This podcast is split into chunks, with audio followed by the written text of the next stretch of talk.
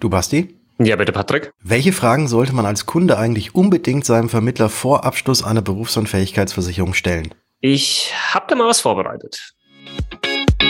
Versicherungsgeflüster, der Podcast für echtes Versicherungswissen. Denn wir haben einfach keine Zeit für großes Geschrei.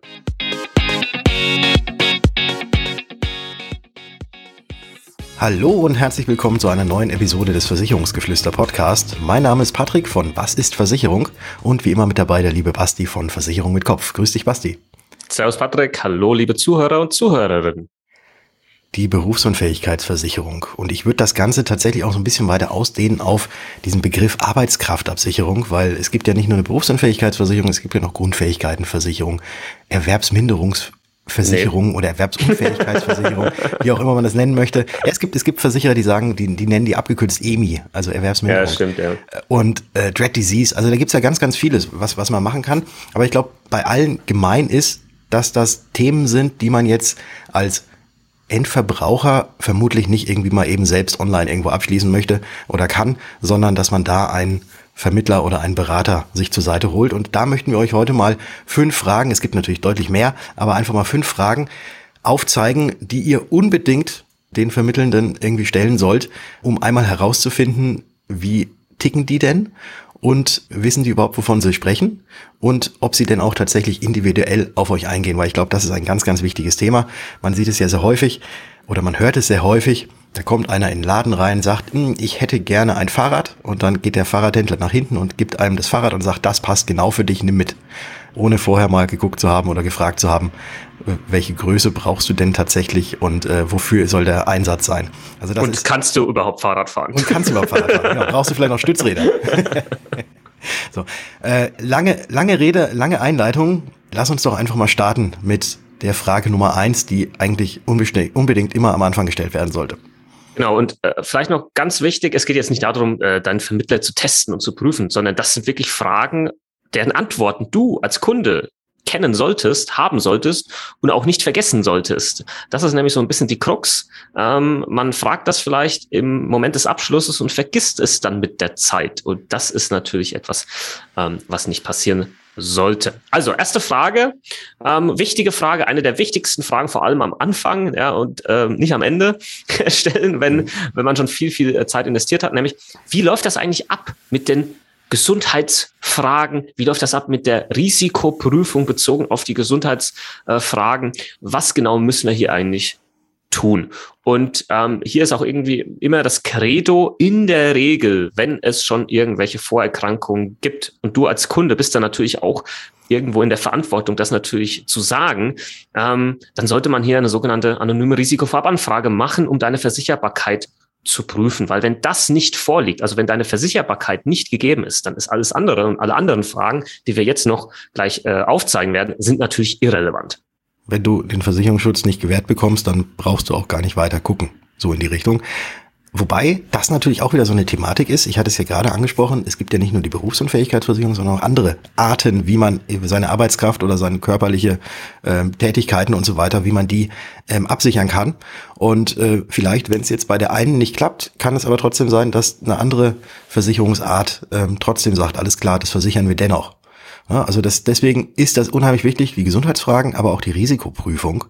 Äh, Gesundheitsfragen, wie der Name schon sagt, da wird man einfach mal, muss man einfach mal so Stellung beziehen dazu, ja, wie geht's mir eigentlich? Was ist in den letzten fünf Jahren ambulant meistens und was ist in den letzten zehn Jahren irgendwie stationär bei mir passiert? Und das muss man dann wahrheitsgemäß angeben. Und die Risikoprüfung, das ist ja, was für ein Risiko habe ich vielleicht noch außerhalb, nicht nur in meinem Beruf, aber auch außerhalb meines Berufes. Bin ich vielleicht Taucher? Ähm, oder habe ich irgendwelche anderen gefährlichen Hobbys oder spiele ich American Football? Das sind zum Beispiel solche Dinge, die auch mit angegeben werden müssen, weil das natürlich, glaube ich, jedem klar sein sollte, wenn man Downhill Mountainbike extrem exzessiv ausübt, dass demjenigen vermutlich mehr passieren kann, als wenn man ähm, nur im Schachverein ist. Vermutlich. Ja. ja. Eine Tendenz. Eine Tendenz ist, er, ist erkennbar. Ja. ja, genau. Und natürlich jetzt noch abschließend für diese Frage ganz wichtig, und das geht natürlich jetzt so ein bisschen in die Richtung, dem, dem Vermittler auf die Finger gucken. wenn der Kollege oder die Kollegin dann sagt, na, es passt schon, das passt schon, kreuzt mal überall Nein an, ja, dann, dann solltest du in dem Moment äh, die Beratung beenden und äh, wünschst der Person noch einen schönen Tag und ein schönes restliches Leben, aber du wirst mit dieser Person keine Berufsunfähigkeitsversicherung abschließen, weil das natürlich fatal ist und ähm, die Gefahr unglaublich hoch ist, dass du hier eine vorvertragliche Anzeigepflichtverletzung begangen hast und der Versicherer später mal zu Recht, zu Recht wohlgemerkt, nicht leisten muss, wenn du berufsunfähig bist, weil du bei den Gesundheitsangaben falsche Angaben gemacht hast. Ganz, ja. ganz wichtiger Punkt. Ja, also da immer, immer wahrheitsgemäß äh, antworten ist genauso, wenn ihr euch eine Wohnung mietet und der Vermieter sagt, ey, hier ist alles super, alles tippitoppi, ja, ohne dass ihr dann wirklich äh, genau äh, guckt und dann zieht ihr ein und äh, seht auf einmal, da kommt der Schimmel, da ist irgendwie, äh, da ist es nass an der Decke, die Wasserhähne funktionieren nicht, die Toilettenspülung funktioniert nicht und so. Und genau das wird halt jetzt im übertragenen Sinne mit diesen Gesundheitsfragen abgefragt. Frage Nummer zwei, die man stellen sollte. Welche Höhe, also welche Rente soll ich denn überhaupt absichern? Genau, und auch hier pauschal schwierig, das zu beantworten. Ähm, es gibt immer so eine, so eine Daumenregel, ja, so zwischen 60 und vielleicht 80 Prozent äh, vom, vom Bruttoeinkommen, äh, vom Nettoeinkommen. Ja, das muss man immer mal wieder schauen. Deswegen tun wir uns da schwer, was Pauschales ähm, an, an Prozentsatz zu nennen, aber was du tun kannst, um dich diesem Wert sehr einfach und damit aber auch sehr genau anzunähern, ist zu gucken, was habe ich monatlich eigentlich für Ausgaben? Was geht monatlich von meinem Konto weg für Sprit, Benzin, Lebenshaltungskosten, für die Altersvorsorge, nicht vergessen, ja, das mit reinrechnen, Miete, andere Versicherungen und so weiter und so fort. Und dann wirst du auf irgendeinen Wert kommen, der hoffentlich unter dem liegt, was du netto hast, ja. Wenn das drüber liegt, dann haben wir noch ein anderes Problem. Da solltest du mal deine, äh, deine finanzielle Situation in den Griff bekommen, wenn du mehr ausgibst, als dass du einnimmst. Ähm, aber das ist ein Wert, an dem du dich orientieren kannst dann. Was sind deine Ausgaben? Und hier auch mal vielleicht schön diese Eselsbrücke, wie man sich das vielleicht noch ein bisschen merken kann. Berufsunfähigkeitsversicherung ist eine Art Ausgabenabsicherung, weil darum geht's ja eigentlich am Ende des Tages. Was du gerade angesprochen hast, ist, sehr, sehr gut, ähm, dass es natürlich Leute gibt, die mehr ausgeben, als sie eigentlich verdienen. Aber es gibt natürlich auch Leute, die meinetwegen, die verdienen 10.000 Euro, aber geben nur 2.000 Euro pro Monat aus. Und wenn man jetzt da pauschal mit so einer Summe, mit, irgendwas kommt und sagt, ja, du musst 60 Prozent von deinem Brutto ähm, absichern, dann ähm, versicherst du ja quasi mehr, als du denn tatsächlich benötigst oder jetzt auch momentan ausgibst. Und es wäre quasi völlig an dem eigentlichen Bedarf vorbei. Also am Ende ist natürlich immer schöner, wenn man mehr hat als, ähm, als zu wenig, das ist ganz klar. Aber äh, es wäre vielleicht auch nicht bedarfsgerecht. Und genau deswegen einfach gucken, was für Ausgaben hat man. Und ich würde sogar sagen, nicht nur monatlich, sondern ich würde sagen, guckt einfach mal auf das komplette Jahr, was ihr da für Ausgaben habt. Weil so ein oder zweimal im Jahr ist vielleicht auch noch ein Urlaub drin. Und den möchte man sich vielleicht auch noch leisten. Und vielleicht sollte man den in die Kalkulation auch mit einbeziehen, wenn man berufsunfähig ist. Richtig, weil, und das vielleicht auch nochmal ganz wichtig an der Stelle, Berufsunfähigkeit bedeutet nicht, du kannst nichts mehr tun. Du kannst nur deinen aktuell oder deinen zuletzt ausgeübten Beruf nicht mehr ausüben.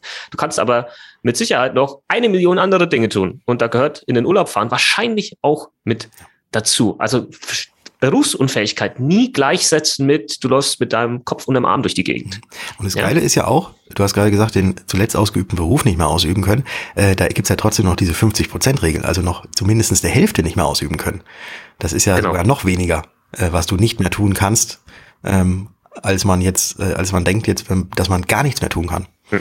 Also es soll heißen, unterschätze nicht, wie schnell man berufsunfähig werden kann in seinem zuletzt ausgeübten Beruf, mhm. überschätze aber auch nicht äh, die Dinge, die du vielleicht, wenn du berufsunfähig bist, nicht mehr tun kannst. Ich glaube, so macht's mhm. Sinn, ja. Ich glaube, eigentlich deswegen, muss man das streichen, aber wissen, was du meinst.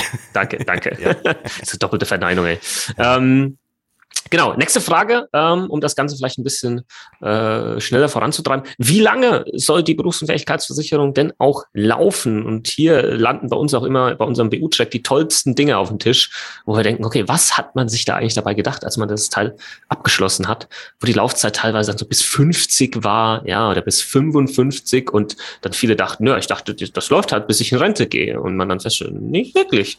Mhm. Die hört halt zwölf Jahre vorher auf. Und wenn du da berufsunfähig bist, dann hast du da wahrscheinlich wahrscheinlich äh, ein großes finanzielles Problem. Also Patrick, wie, wie lange sollte eine Berufsunfähigkeitsversicherung jetzt laufen im Optimalfall? Also auch hier kann man jetzt pauschal natürlich nicht sagen, aber im Optimalfall ist es natürlich so, dass man, wenn man berufsunfähig ist äh, und die Rente erhält und die dann endet, dass man dann sofort quasi in seine Altersrente irgendwie übergehen kann. Also in dem Fall momentan aktueller Stand ist ja 67 das äh, Renteneintrittsalter und äh, deswegen sollte man schon bei ja, bei, beim Abschluss darauf achten, dass halt die Berufsunfähigkeitsversicherung möglichst lange geht und dass man dann eben im Worst Case direkt den äh, nahtlosen Übergang hat in die Altersrente. Allerdings, und das muss auch jetzt mit dazu gesagt sein, kann man ja vielleicht auch so ein bisschen noch an der, wenn einem die Kosten eventuell zu hoch sind, an dieser Kostenschraube so ein bisschen drehen, indem man sich tatsächlich anguckt, welche Ausgaben habe ich denn bis zu meinem Rentenalter oder habe ich denn vorher, welche Ausgaben fallen denn eventuell vorher schon weg. Ich möchte jetzt einfach mal ein Beispiel bringen. Ich habe eine Hausfinanzierung und diese Finanzierung läuft jetzt noch für die nächsten 20 Jahre, aber in den, aber dann bin ich erst 60 und noch nicht 67. Dann könnte man ja theoretisch es so machen, dass man sagt, okay, ich gucke mir einfach mal die Ausgaben an, die ich habe, ohne diesen Baustein der äh, der Hausfinanzierung und sichere das, was ich da habe, definitiv bis zum 67. ab. Und wenn die Hausfinanzierung in 20 Jahren endet, dann kann ich ja einen zweiten Vertrag machen in der Höhe in etwa, wie meine Hausfinanzierung ist, äh, die dann eben mit Ablauf der Finanzierung auch endet. So kann man da vielleicht noch so ein bisschen bisschen, nicht tricksen, aber so kann man vielleicht noch unterm Strich noch ein bisschen was sparen. Und das heißt nämlich nicht, dass man, wenn man eine Berufsunfähigkeitsrente hat oder Versicherung hat, dass man keine zweite oder dritte mit abschließen kann, sondern man kann eigentlich so viele haben, wie, möglich, äh, wie, wie man möchte. Man muss nur jeweils immer darauf achten, dem anderen Versicherer darüber Bescheid zu geben, damit nämlich in Summe das, was man bekommt, immer noch ähm, angemessen ist. An der Stelle aber auch zu beachten, äh, was das Thema angeht. Man kann natürlich sehr viel planen und wir alle haben Pläne und es ist schön, wenn diese Pläne aufgehen, aber wir wissen natürlich auch, das dass Leben das Leben, genau, ja. das Leben hat ab und zu mal dann äh, andere Ideen äh, und dann ist halt die Frage, okay, stellt dir dann vielleicht so eine Knopf-auf-Knopf-Rechnung dir später dann vielleicht doch mal ein Bein. Und deswegen mach, werde ich es so machen, äh, die läuft bis 67, ja. Das ist jetzt natürlich, muss ich auch mit dazu sagen, bei mir jetzt ein bisschen schwierig, weil bei mir mit 67 geht die gesetzliche Rente dann nicht los. Ich bin selbstständig beziehungsweise bin Gesellschafter, Geschäftsführer. Ähm, ich zahle nicht in die gesetzliche Rentenversicherung ein. Das heißt, für mich ist das jetzt nicht der Benchmark. Aber für viele andere ist das wahrscheinlich der Benchmark. Ähm, nichtsdestotrotz läuft die halt so lange, weil ich diese, diese Zahl, die, die passt halt einfach ganz gut. Und sollte ich womöglich mit 60 feststellen, es ist jetzt genug Kapital vorhanden, um vielleicht auch eine potenzielle Berufsunfähigkeit in den nächsten Jahren abzufedern, dann kündige ich halt eine, die Berufsunfähigkeitsversicherung. Man kann eine Berufsunfähigkeitsversicherung kündigen. Und ähm, so würde ich das tendenziell eher empfehlen, guck mal, schließe doch so lange ab, wie es geht, sprich bis zum Renteneintrittsalter. Und wenn du sie dann doch früher einfach nicht mehr brauchst, dann kündigst du sie halt einfach. Aber beschneide dich nicht vorher, weil, und das kommt halt auch immer wieder vor, äh, es geht halt nicht, wenn du dann feststellst in 45, oh, mh, mm, irgendwie, keine Ahnung, wir haben hier nochmal eine Anschlussfinanzierung gemacht oder hier nochmal was. Ich würde jetzt gerne mal eine BU-Versicherung verlängern. Was muss ich tun? Das geht halt so nicht, leider. Das könnte nicht sein. Also ja. wenn die gesund ist, man könnte noch, ja, noch eine ja. neue wieder weiter abschließen, aber Klar, eine neue muss, muss man wieder gesund okay. sein. Ne? Dann kommt wieder der erste Punkt, den wir heute angesprochen haben, wieder mit rein. Äh, man muss ja aber so eine Berufsunfähigkeitsversicherung nicht, nicht komplett kündigen. Man kann ja auch Teilkündigung machen. Also man kann ja auch sagen, wenn man jetzt eine Berufsunfähigkeitsrente, die sich jetzt über die Dynamik oder so weiter angesammelt hat, bis dass man, dass man vier, viereinhalbtausend Euro kriegen würde und man sagt, naja, also so viel brauche ich gar nicht. Also 2000 Euro würden mir jetzt für den Rest eigentlich noch reichen. Dann kann man das auch machen. Also man kann auch ähm, die abgeschlossene Berufsunfähigkeitsrente kann man auch ähm, herabsetzen. Jawohl. Jo.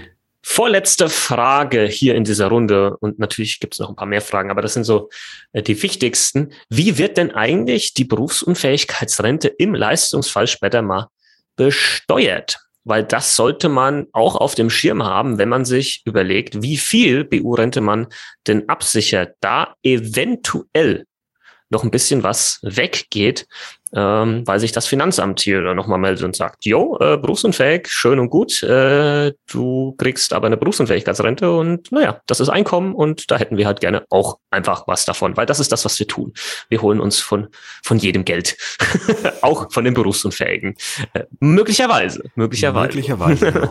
Also ich würde jetzt hier in dem Fall, würde ich jetzt tatsächlich nur eingehen auf diese sogenannte selbstständige Berufsunfähigkeitsversicherung, also die, die man als separaten Vertrag abschließen kann, ohne dass da jetzt irgendwie das Ganze jetzt über eine betriebliche Altersvorsorge läuft oder, oder irgendwie noch in, in Rürup oder sonst irgendwelchen Geschichten mit drin ist. Also so eine ganz normale Berufsunfähigkeitsversicherung, die man so abschließt als separaten einzelnen Vertrag für sich. Ne? Also ohne irgendwelche anderen Konstellationen. Das ist, glaube ich, das Wichtige.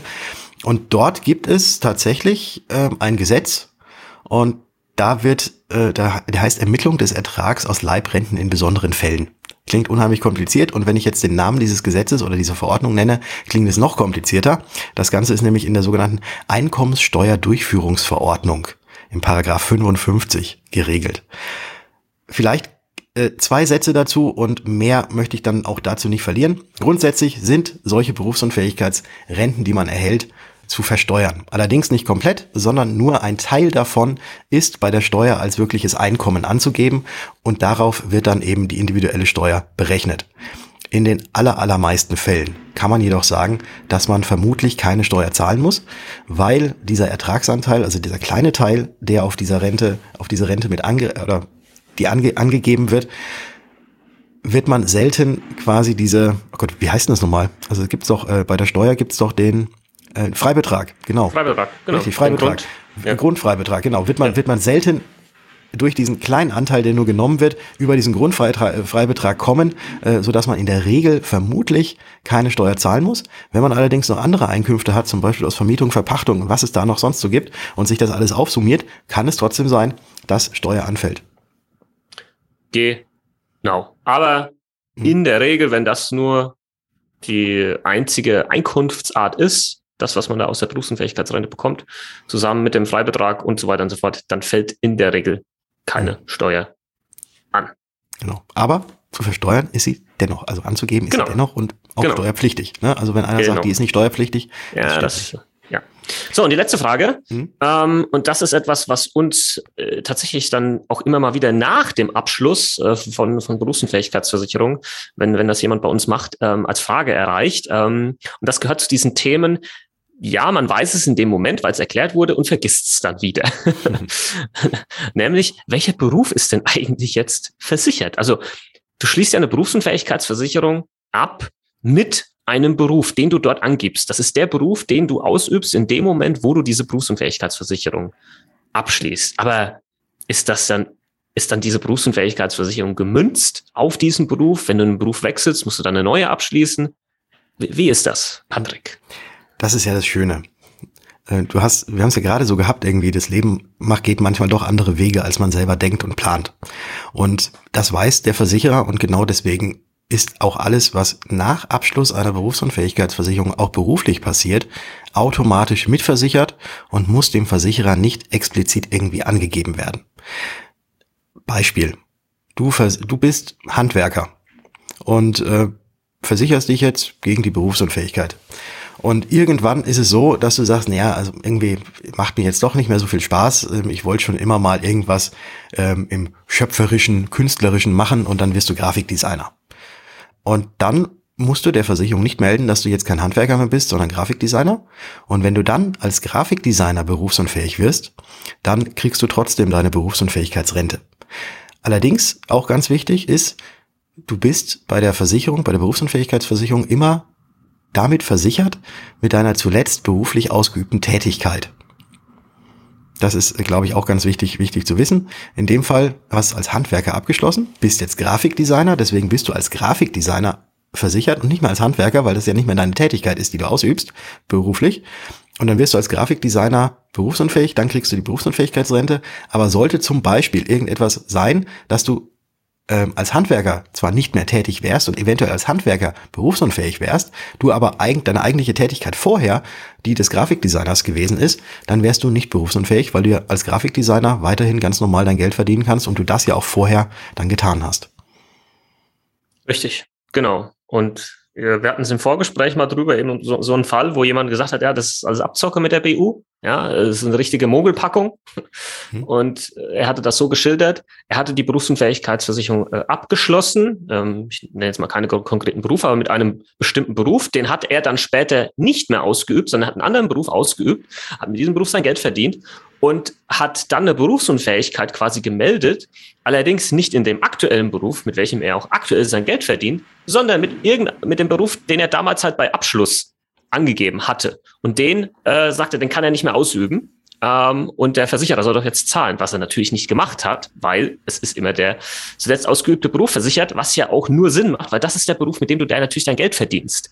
Und, und, und dieser Kunde war dann, äh, also war kein Kunde von uns übrigens, es war ne, über Instagram schon zig Leute, ähm, war dann total ähm, erbost darüber und, und hat das Ganze halt als Mogelpackung hingestellt. Aber ich habe jedes Argument, was ich ihm gesagt habe, das hat ihn nicht interessiert. Ähm, und das äh, muss man aber halt verstehen. Ja, es kann nur der Beruf versichert sein, mit dem du aktuell dein Geld verdienst, weil das ist das, was die Berufsunfähigkeitsversicherung macht. Sie kompensiert deinen Verdienstausfall aufgrund von Berufsunfähigkeit und die kann ja nicht einfach leisten, weil du vielleicht irgendeinen Beruf aus der Vergangenheit plötzlich nicht mehr ausüben kannst. Mit, also das macht ja keinen Sinn. Nee. Und du verdienst ja auch dann weiterhin. Also in dem Fall Eben, genau. ja auch also, weiterhin sein Geld äh, mit der Tätigkeit, die er jetzt gerade macht.